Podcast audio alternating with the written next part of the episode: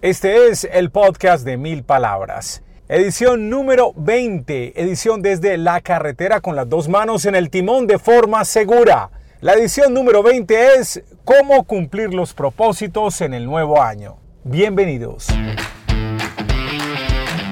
Aquí comienza el podcast de Mil Palabras.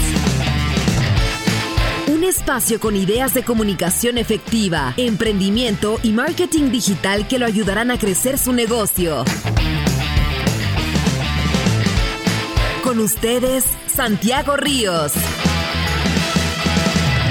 ¿Qué tal? Bienvenidos al podcast de Mil Palabras. Mil gracias por acompañarme en esta cita semanal, aunque tuvimos un pequeño receso por festividades de fin de año, pero regresamos con una muy buena energía, con la mejor actitud, con mucha felicidad de que estemos compartiendo conocimientos de marketing digital, de marketing de contenidos, comunicación efectiva, emprendimiento, innovación. Esos son los temas del podcast de Mil Palabras. Quiero agradecer los mensajes de Paula Munevar, quien nos escucha a través de Stitcher. Ella nos escribe desde Bogotá, Colombia. De la misma ciudad, Oscar Ocampo, quien nos encuentra en Spotify. A ellos muchas gracias por la sintonía, por estar con nosotros semanalmente.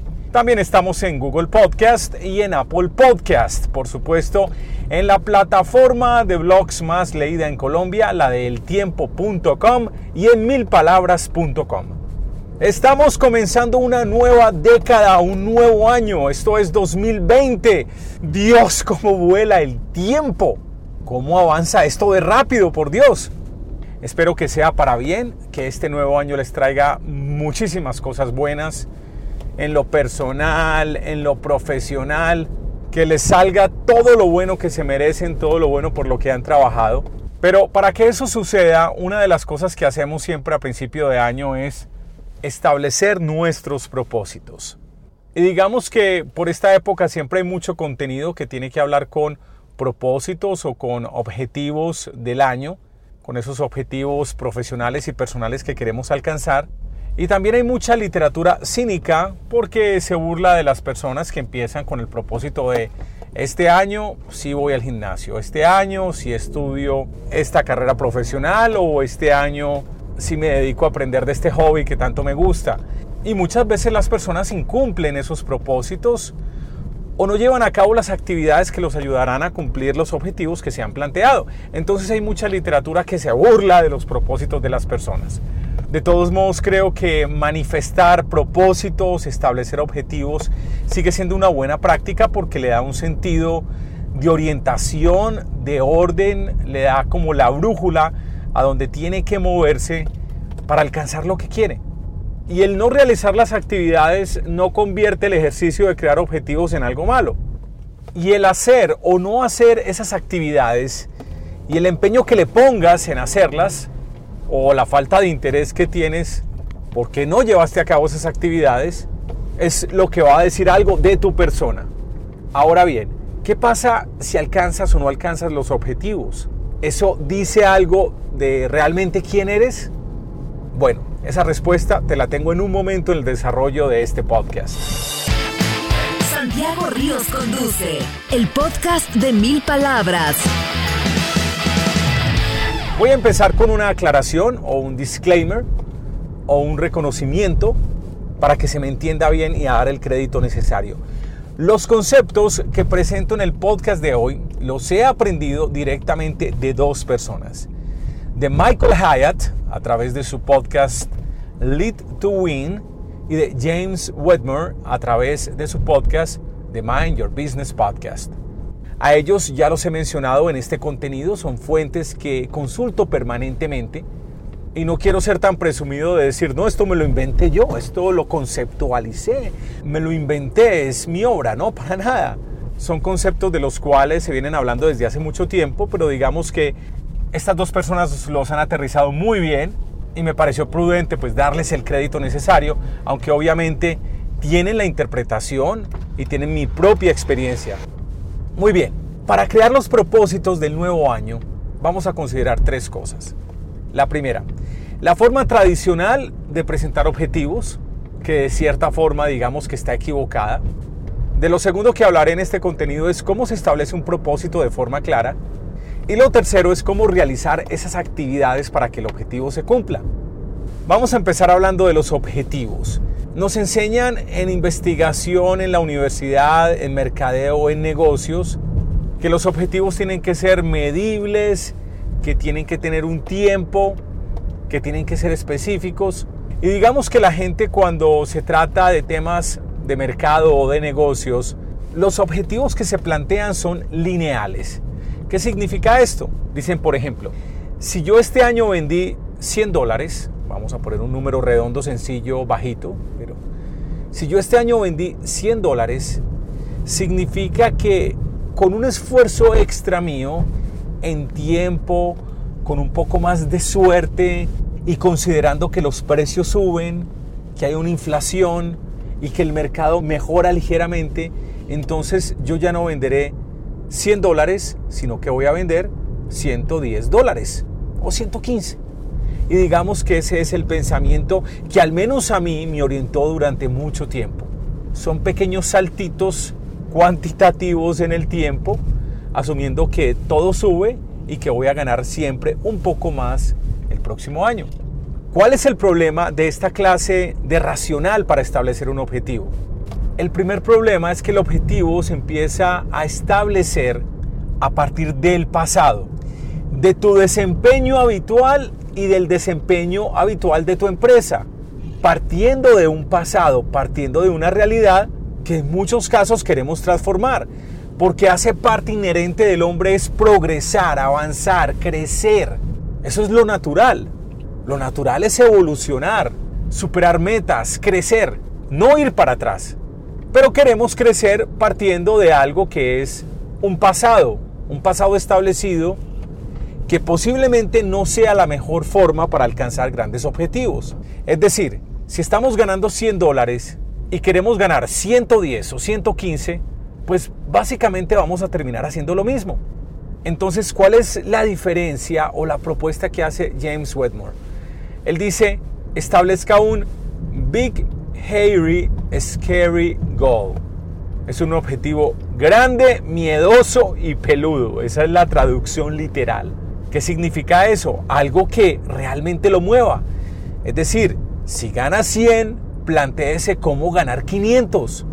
Cinco veces más de lo que estás ganando actualmente. Al plantear un objetivo de estos miedosos, grandotes, peludos, vamos a lograr varias cosas. Primero, es un objetivo que es más inspirador, que nos impulsa a llegar muy lejos y que al plantearnos ese tipo de objetivos nos convierte en una persona diferente. Nos volvemos más recursivos, más creativos, buscamos nuevas salidas, nos imaginábamos cosas que antes no se nos pasaban por la cabeza, construimos un equipo de trabajo más grande, establecemos valores y formas de trabajar dentro de nuestra empresa que antes no teníamos. Si no pensamos en grande, no vamos a ser grandes. Michael Hyatt decía algo que me parece muy interesante y es si tu equipo de trabajo no es grande, quizás tu visión de negocio, tu objetivo o tus propósitos de nuevo año tampoco sean lo suficientemente grandes. Uy, eso me dio duro. Mi equipo de trabajo todavía no es grande. Pero al menos ya tengo equipo de trabajo porque hace dos años no tenía equipo de trabajo. Y eso me lo dio el hecho de pensar en un objetivo más grande y algo miedoso para el 2019 que acaba de terminar. Ahora bien, ya me preguntarás, ¿cumpliste tu objetivo de ventas en 2019? Respuesta rápida, no, no lo cumplí. Bueno, y Santiago, entonces, ¿por qué te estás riendo si no cumpliste tu objetivo de ventas de 2019? Por varias razones. La primera, el no haber cumplido el objetivo no dice nada de mí. No me está definiendo como persona ni como profesional. No me puedo atormentar, no me puedo apegar a ese objetivo porque simplemente era un número planteado un número que sirvió para inspirarme, para encontrar nuevos caminos, pero que no me define como persona. Dos, los números estuvieron mejor que los de 2018. Y créanme, no solamente en un 10 o un 15%, estuvieron mucho mejor. Tercero, porque en el recorrido me he convertido en una persona diferente y estamos creando y diseñando una empresa diferente. Y cuarto, que tiene que ver con el punto anterior, porque tengo un sentido de dirección, un propósito, una macrometa gigante, una mega meta que quiero alcanzar. Y estoy persiguiendo esa meta continuamente. Tengo un sentido de dirección. Créanme que antes, cuando el año terminaba, a veces mejor, a veces no tan bien, pero siempre el tema era cómo sigo el próximo año, qué me invento, qué hago.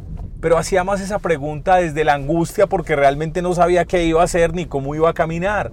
Ahora tengo un sentido de vida y un propósito superior para tirar esta empresa hacia adelante, para crecerla, porque persigo esos objetivos peludos, grandes, miedosos. Me voy a detener un poco en aquello de que el resultado no lo define a uno. Alguna vez les he contado que a mí me gusta mucho el fútbol y a mí me parece muy injusto con algunas figuras del fútbol que digamos que son buenos jugadores, que son muy reconocidos y tienen una temporada mala. Digamos que son goleadores habituales y tienen seis meses que son regulares, que no les fue bien.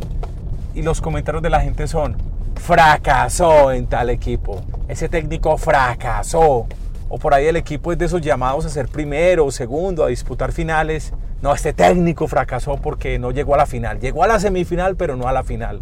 No, son lecciones aprendidas, no es ningún fracaso.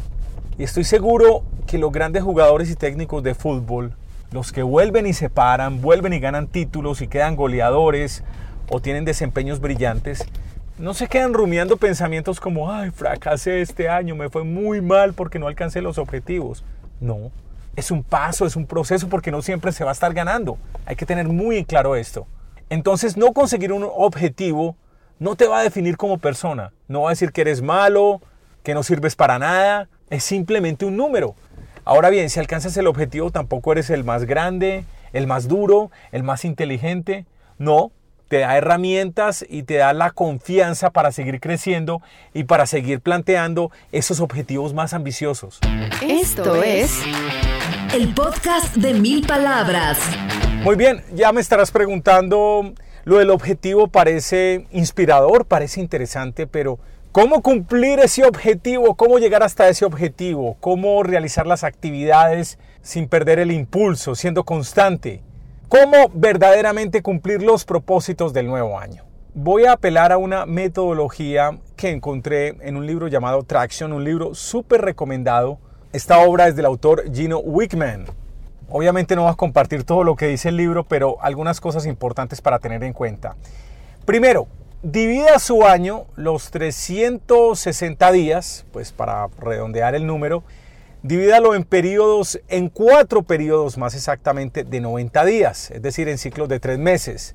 En esos tres meses póngase tres buenos objetivos que le apunten a ese gol gigante del año completo, a ese objetivo inicial que se ha planteado, a ese objetivo miedoso, peludo y grande. Es decir, que esos tres objetivos que se plantean en ese trimestre, en esos 90 días, tienen que apuntar, tienen que ayudar y sustentar el gran gol o el gran objetivo del año. Wickman llama a estos objetivos rocks, rocas. Y lo que se haga en ese trimestre, en esos 90 días, tiene que apuntar a alcanzar esas rocas. Mejor dicho, son proyectos que lo llevan a la meta final. En algunos casos las rocas son tan grandes que se pueden llevar dos periodos de 90 días, pero nunca más de eso. La idea de las rocas es que al cumplirlas, esto significa algún retorno para tu empresa. Ojalá en dinero, obviamente. Pero una roca puede ser, por ejemplo, el diseño de un producto o de un servicio nuevo lanzar ese producto o ese servicio con lo que se llama el producto mínimo viable, es decir, que tenga alguna funcionalidad que demuestre el valor frente a una audiencia, frente a tu público objetivo, y la audiencia lo perciba como algo que vale la pena comprar.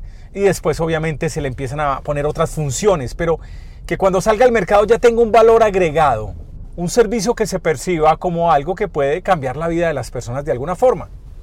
Luego de haber separado los cuatro periodos del año, los cuatro trimestres, esos 90 días los dividimos en semanas. Es decir, que si son tres meses, son más o menos 12 semanas, entre 12 y 13 semanas. Y para cada semana se separan unas 10 actividades que ayuden a la consecución o la realización de estos rocks o de estas rocas. Si bien cuando hablamos del gran objetivo, peludo, miedoso y grande, no nos apegamos tanto a un número En este caso, las actividades que se hacen de manera semanal, sería conveniente tener algún tipo de medición para saber que se está avanzando en cada una de las actividades. Yo puedo tener una métrica interesante, por ejemplo, decir, quiero lograr 10 clientes, digamos que es una roca, 10 clientes de determinado valor en este periodo, en este trimestre. Muy bien, ¿qué tengo que hacer para tener 10 clientes en un trimestre, en 90 días? Entonces empiezo a hacer lo que llaman los gringos ingeniería en reversa, y es decir, bueno, si necesito 10 clientes, eso significa que necesitaría 100 prospectos o 100 personas a las que les he enviado una cotización o un presupuesto de mi servicio. Muy bien, 100 personas que recibieron una propuesta económica para lograrlas en 90 días, estamos hablando más o menos, quitando los fines de semana, de que hay que enviar por día unas 10 propuestas económicas. Perfecto. Entonces ahí ya tenemos una métrica. Tenemos que conseguir 10 personas por día para enviarles una propuesta económica. Pero los que manejan embudos de marketing, los que hacen el proceso completo de venta, saben que uno no puede enviar una propuesta económica a alguien que no lo conoce. Entonces la otra pregunta que nos hacemos es, ¿cuántas personas tenemos que contactar y tenemos que presentarle nuestra solución antes de que nos digan envíeme la propuesta económica? Mm, buena pregunta. Si son 10 personas que se interesaron en nuestro servicio para enviar esa propuesta, tenemos que haber alcanzado, voy a poner un número al azar, 100 personas por cada persona interesada. Es decir, a ver si las matemáticas no me fallan acá, 100 por 10 son 1000 personas. Eso nos equivale a unas 9000 personas en el periodo. Es decir, 9000 personas que vieron nuestro contenido o que vieron un anuncio de publicidad en un periodo de 90 días. Entonces ahí decidimos cómo alcanzar esas 9000 personas. Son las actividades que hacemos en todas las semanas. Esa actividad puede ser contenidos valiosos, contenidos apalancados con publicidad o la construcción de una comunidad muy grande en alguna red social donde podamos explicar nuestro servicio y tener un llamado a la acción para que la gente nos contacte o para que nos dé el permiso de comunicarnos con ellos y así enviar la propuesta económica y así se conviertan después en clientes. Cada uno tiene sus métricas, conoce su mercado. No te puedo decir exactamente cuáles son tus números, pero quiero que entiendas la lógica de cómo llevamos prospectos a interesados e interesados a clientes con esta metodología del periodo de los 90 días dividido en semanas y luego las semanas divididas en días y teniendo esas actividades medidas con unos índices que creamos previamente. De verdad que les recomiendo el libro, es extraordinario, se llama Traction, autor Gino Wickman. En las notas, en el post del podcast, les voy a poner el link para que busquen el libro si están interesados. Alguien me dirá, Santiago, ¿y quién va a hacer todo eso? Le respondo con algo que mencioné al principio del podcast. Hay que construir equipo. Hay un dicho por ahí que dice que con un equipo se llega mucho más lejos. Hay un concepto interesante que conocí en el 2018 del autor Michael Hyatt. Él tiene como una gráfica, como un cuadrante donde pone cuatro áreas y donde se cruzan estas dos variables. Una variable es una actividad que la sé hacer o que no la sé hacer. Es decir, que soy bueno en esa actividad o que no soy bueno en ella. La otra variable es, ¿me apasiona hacer esta actividad o no me apasiona? ¿Cuál es el punto ideal donde deberías estar centrado? Donde puedes encontrar tu zona de genialidad. Es en el cuadrante que junta lo que te apasiona o lo que te gusta con lo que sabes hacer muy bien. Ahí es donde deberías tener todo tu enfoque en las actividades que van a agregarle valor a tu empresa, porque es lo que sabes mejor hacer y porque te apasiona. Las actividades que no están en esa zona, la idea es que se las delegues a otros, que tengas un equipo de trabajo o personas que se encarguen de ciertas actividades que te están molestando. Les confieso, por ejemplo, para mí el tema administrativo el tema de pagar colaboradores, el tema de pagarle a proveedores, el tema de cobrarle a clientes, de lidiar con los impuestos nacionales. Ese tema administrativo, les digo, a mí me aburre sobremanera y estoy pensando seriamente en este 2020 tener una persona administrativa únicamente para eso. Alguien me dirá, ah, yo no tengo plata para un equipo de trabajo. Les digo, yo pensaba igual. Uy, yo no tengo el dinero para contratar a alguien más. Hasta que entendí un racional muy poderoso que tiene James Wedmore. Y él dice lo siguiente. Partamos de un objetivo ambicioso, no digamos el objetivo peludo y grandioso, pero un buen objetivo económico de tu empresa que quieres lograr en un año. Vamos a poner un número redondo para no enredarnos con el cuento. Asumamos que quieres vender 120 mil dólares en un año.